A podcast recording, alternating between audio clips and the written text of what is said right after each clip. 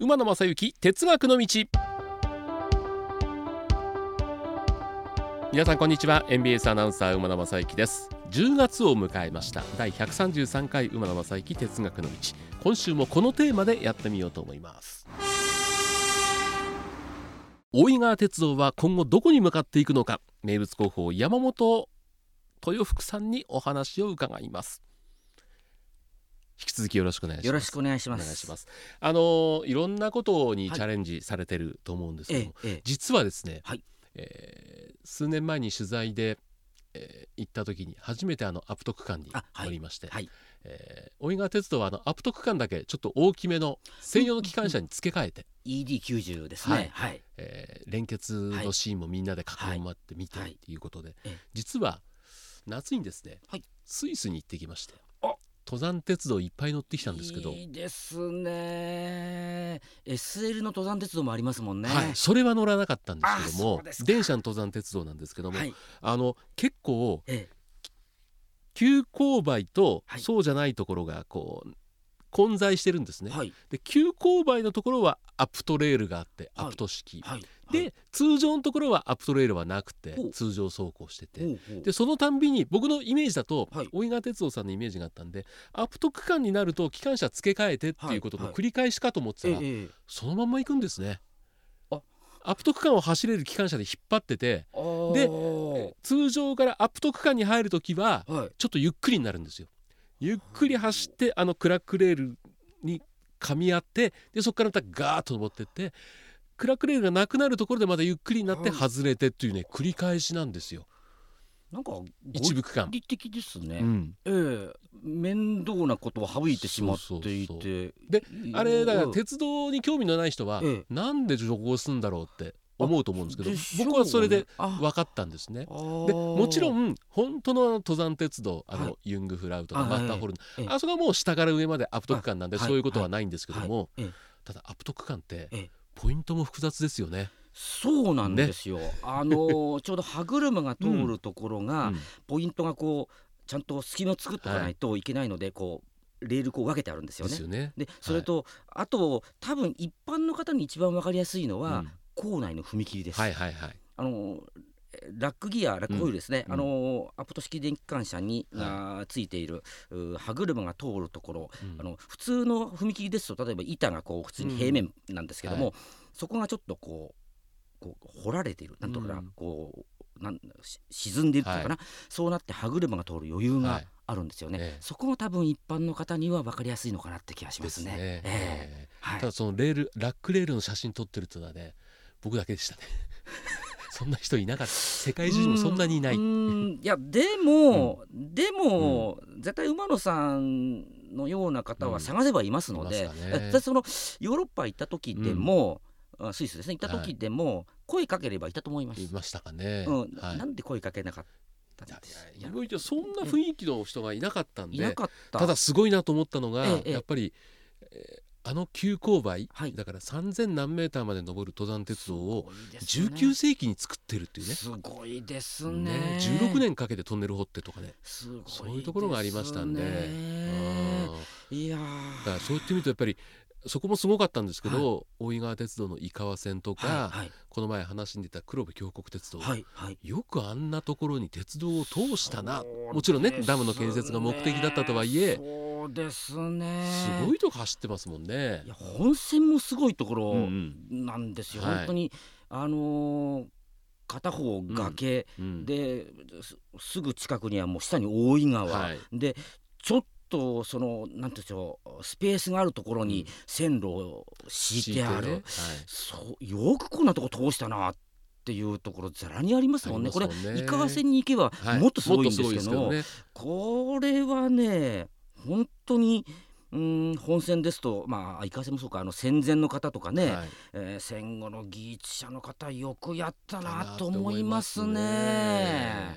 もうこれはあー今それで我々、えー生活してますんで、はい。感謝をしますね。ね。え。え僕やっぱ前行った時にえいいなと思ったのが、えはい。えー客車はい。旧型客車で、ええ。クーラーないんではい。窓開けてはいで結構カーブがあるんで、窓からら外見てると、こう煙を吐いてる、ん。引っ張ってるうん。SL が見えるっていうね。見えますね、うん。ちょっと編成の後ろの方に行くとね、見えますね、うんはい、これいいなあれはね、うん。あのよくあの姿見ると子供がね、頑張れって声かけるんですよね。はいはいはい、ええ声かけてるんですよ。はい。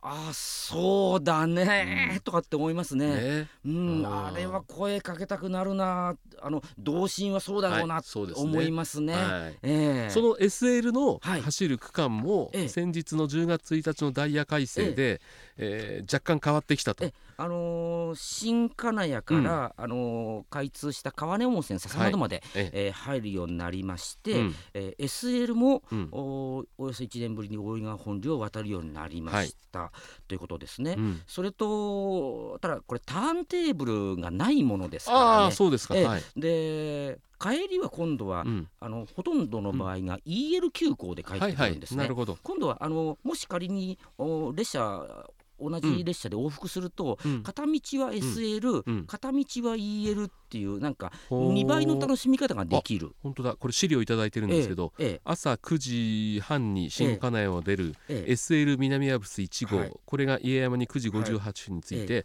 え。折り返して戻ってくるのはええ。EL に変わってます。そうですね、はい。それとか、えー、と新金谷11時52分に出るものうん。が笹窓に入って12時30分、うん。ですぐ12時42分で EL 急行で戻ってくる。ということでこれは、あのなかなかあの面白いんじゃないのかなっていうふうに、あのこれ鉄道ファンはね乗り比べ、あの音が全く違ってきますので、うん。えー乗り比べっていうのはなかなかいいんじゃないかなというふうに思いますね。それから、ええ。これ見てみると、はい、えー新しいえ快速急行が新設されたと。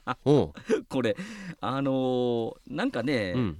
大都会の私鉄かしらって思うんですけども、はいえ快速急行とか区間急行とか、はいっていうのを今回作りまして、うんこれ本当にあの利用実態をそうですね改正の前、まあ、今年の初めぐらいからでしょうか、うんえー9ヶ月ぐらいですかね、はいえー調べまして、うんああ半年ぐらい半年ぐらいかな調べましてそれであの本当に利用者のいる駅を止めようということで、はいそれで、えー作ったのが区間急行であり、あるいはあの本当に利用日の利用日のある日だけ運転しようとして作ったのが区間急行でありということで。はい。ただ一方でね当然あの各駅停車の電車も、お残してありますし、えーここはなんか電車でもね本当にバラエティーに、うん。うんえー飛んだあーダイヤ構成になってますね。これ例えば、まあ、パッと見るとですね、ええー下りで見るとええ。各駅停車が1日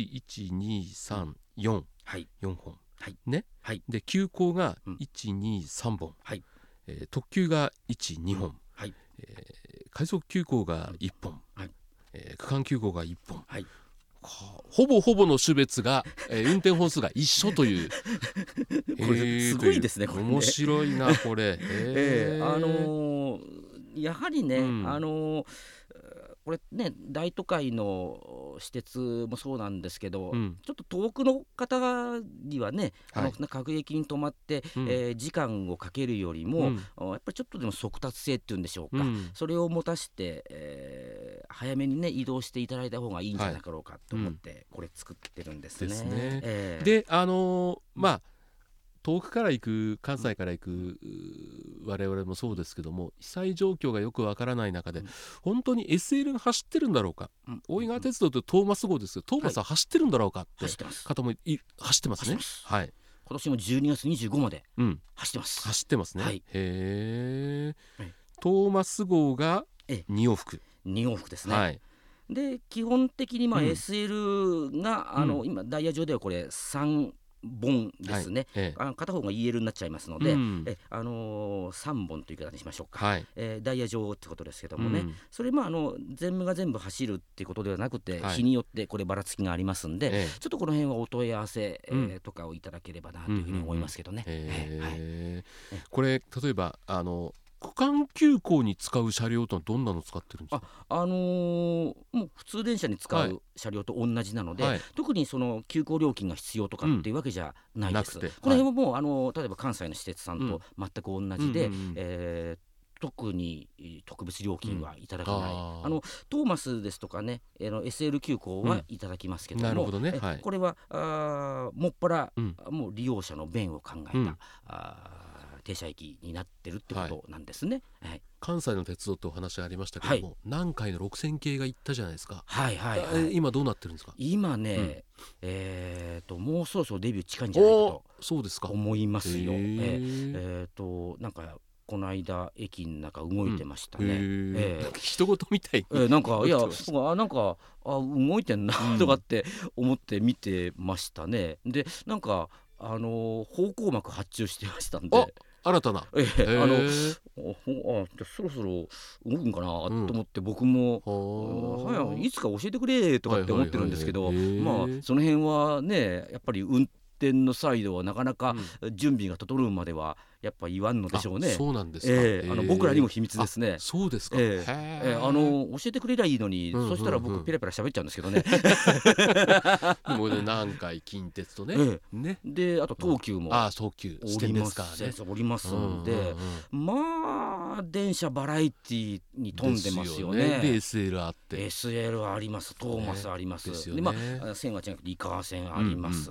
まあまあこれはすごいなんと振り幅の大きな鉄道でしょう。でそええ。の振り幅の、おということで言いますと、ええ。またあ山本さんたち面白いこと考えてるなと思ったのがえ SL つながりであ東武と真岡鉄道ですね、はいそうですね。SL 真岡と、ええ。それから SL 大樹。はい、うん。えこれはですね、うん。あの第一弾でその熊本とか、はい。まあ、被災路線応援ってことで行ったんですけども、はい。あのやはり今日本全国から SL ってちょっと消えつつあるんですよね、うん。あの岩手の方の銀河号ですとか、はいはい。SL 人吉ですとか、うん。SL 人吉はまだ来年の春ですかね、うん。それまであると思うんですけどもでもだんだんちょっと消えゆくものになっている、うん。ってことはやっぱりあの我々も含めてあの SL ってのを何としてでも維持していかなきゃいけない、このはい。日本の鉄道に SL があるんだよってことでうん。維持していかなきゃならない。であの我々もそうですしあの栃木茨城の真岡さん、はい。あるいは日光の方のね、うん。えー東武さん、はい。ここをやっぱりこの訪問して、えー乗ることによっうん。てやはり、えーそこの鉄道もこの維持にねちょっとでもはい貢献できたらということで、えーを考えまして、ええ。やはりこれも僕の名前がはい。つきながら、そうです。あバスツアーやりましょうってことで、応援鉄第2弾次は北関東へ、はい。大井川鉄道と同じく SL 列車運転を行う路線を訪問大井川鉄道広報山本豊福全工程同行。また漢字が多いですねこれものすごく、えー、なんでひしょうね。らがなはくっつきの「お」とかそそんなんしかないです。け どこれが11月18日から19日うん。1泊2日。そうなんですね。ねこれ4万円。えちょっとこれがですね、工程組んでましたら、うん。やはりあの本音を言いますとあの、うん。自社のあの川根事号ですね、はい。を入れたかったんですけども、うん。ちょっとやっぱりあの入れることが不可能だったので、うん。ここちょっと割り切りまして、はい。あの我々あの大井川鉄道、うん。あのもちろん鉄道事業者でもあるんですけども、バスの事業者でもあるんですね、はい。まあ、そこをこう稼働させるっていう目的を切り替え、はい。それとやはりあの東武さんですとか真岡さんうん。を応援するというはい。意味合いで、ええ。ーそこの2路線乗りに行こうということで組んでみました。だから静岡から貸し切りバスで、はい。えー本厚木のあたりで休憩しながら、はい。もういきなりもう真岡鉄道まで行って、行ってしその日 SL 真岡に乗って、はい、えーで SL96 巻っていう。96巻で、うん。あのーこれ、えー、モーカの社員さん、はい。僕もこれあの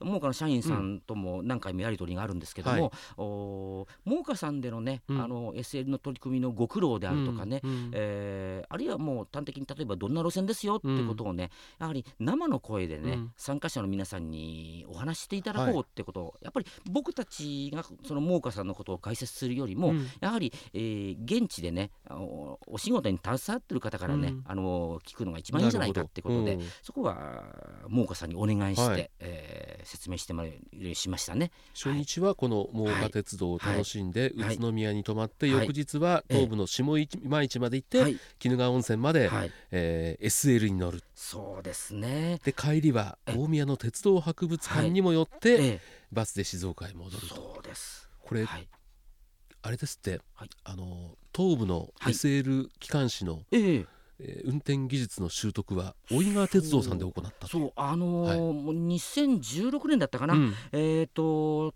東武さんで、うん。えーもともと電車のうん。運転免許しか持っていないっていうはい。方が2人こう派遣されまして、ええ。ー要は東武さんから、うん。あの SL の運転免許を取るまで帰ってくるんじゃないえはい。と言われて、なんか なかなか厳しいことを言われて、はい。あの派遣されてきた2人の方も、うん。年齢はもう40代だったんですけども、あー派遣されてきましてもう年内で取って取られたんですね。学科試験もはい。通りで実技試験も通り、うん。それで今あのその SL 胎児の運転を、されてるってことなもんですからはあその方との再会もね、あの僕としてはその楽しみうん。ななるほどね。ところがありまして、いだろいろ SL 維持のためにはい。いろんな会社が協力しながらうんうんやってるなってことを今回、そうなんですね。ね。その東武さんの時もう確かそうえっと猛火さんにも、おーなんだ運転手の要請だったかな、うん。えー派遣されてるはずですし、うん。秩父さんとか JR 北海道さんはいはいはい。とかにもね、協力を仰いでるはずですんであそうえーかかなりの事業者がね、うん。えー東武さんの SL への立ち上げの時にね、うん。えー関係してるんですね。あれ石炭くべて、ええ。まあ、お湯沸かすじゃないですか、はいはいはい。だからあの運転手の免許のほかにあのボイラー技師の資格もいるんですよね。そうですね。ね。そうですね。ね、ええ。面白いなと思ってたんですけどあも、のそう考えてみれば SL って動くボイラーなんまあですよね。そうですよね。ええ。えあのーそそっちの免許も欲しいんだってことをなんか、あの僕も改めてね面白いですね。えーでその動くボイラー、はい。そのボイラーを動かそうということで前もお話がクラウドファンディングであはい。C56、はい、その後どうなってます？今ですね、ボイラーの,、あの精密な検査はい。を行っています、うん。これが今年の初めから、うん。頭から始まりまして、はい。やはり結構苦労してるようですね。そう。ですか、ええ。やはり使わなくなってから50年近いですかね。うん。経っているということで、うん。なかなかこれがあー苦労をしているというふうに僕のところには話が入ってきています。すこれあの専門の業者にね、うん。えー発注をかけてるんですけども、うん。そこもやっぱり、えーうん感じで今あ、そうですか、えーこうなんか言葉を、うん。あー少ないですね、うんうん。やはりね。あでもやはりそれでもなんとかね、えーなんとかしてくれるって言うとすごい人事みたいなんですけど、まあ業者さんがね、あのーちゃんと整備をしてくれるものだというふうにね、うん。僕は信じて、えーまあ、これもやはり待とうじゃないかというふうにはいはい思いますね。なるほどね、えまずやはりボイラーのところが、あーうん方向性が出ないとね、はい。その他の整備っていうのもねやはり、えー手をつけられないものですから。り心臓部ですもんねそうですね。ボイラーはやはりうん。一番の、うん。もう中心の中心ですからね。ええ。そこはあーそこがね、はい。方向性が出ないと、ね。やはりいけないですね。えあのー実はこの哲学の道、はい。第100回の時は、はい。あのーまあ兵庫県に能勢電鉄というあ中小施設があって、はいはいはい。そこであの運転体験ツアーというのがありまして、はい。私、はい。えーちょっと大枚はたいて、はい、はい。あのはい。拝聴しました。えー 行ってきたんですが、はい。これ今日133回ですよね。150回という節目に多いがいけないかな。実際にちょっとうんねお話伺うだけじゃなくて私がリポートしてっていうこともちょっと考えますね、えあのーえ新幹線の車庫とかご案内冬はそうか SL 走ってないか。だってはい。今からだから17回ってことは17週間後っていうことは、ええー4ヶ月後でしょ、はい。えー今10月だからえいつからいつまで SL は運休になります？SL はね冬でも走あってるんですよ。うんうんうん。あのーそうですね、うん。えっと、今まだ今動いているのが、まあうん。そのトーマスを入れれば SL 年中走ってるって形になるんですけども、なるほど。はいはいその多分馬野さんが今言われる SL ってのは多分苦苦しい SL、いやもう何でも何でもいいですか？SL はいはい。えあのートーマスまで入れるとね、SL は本当に年中あ走ってますね。ええこの間の第100回が冬だったんでえそこから50回でまあ1年ですがまた冬かな、ちょっと。あはい。はい。ダメならもう自費で行きます。はい。静岡会いたい人僕いっぱいいるんで、はい、ぜひぜひ行ってですね。あの数年前に、ええ。まあ、井川線のうん奥大井古城駅を目的にええ行ったんですけども、僕的にはやっぱりその本線の方もすごく気になりますんで、えぜひぜひ何かの機会にええ。ちょっと一旦僕が取材に行ってはい。今度そこで山本さんにお話を伺って、はい。こっちでまたリポートするっていう。はい。あのラジオなんでね、はい。音だけの世界になるんですけどもいっぱいいい音を、はい。えー取っていきたいとはい。思いますんで、その説にはまた山本さんよろしくお願いします。ます。はい今回もありがもう何回目ですかね山本さんに出てえー何回でしょう？何回伺ってんだろう？スタジオでも3回目ぐらいですよねもうね、えーはい。えー本当にあの、はい。3週間にわたってありがとうございました。ありがとうございます。またお待ちしております。お待ちしてお待ち 伺います。いやいや僕もお待ちしてください。僕も行きますからね。はい、えー、大井川鉄道名物広報の山本豊福さんでした。ありがとうございました。ありがとうございました。では皆さんこの後もご安全にお過ごしください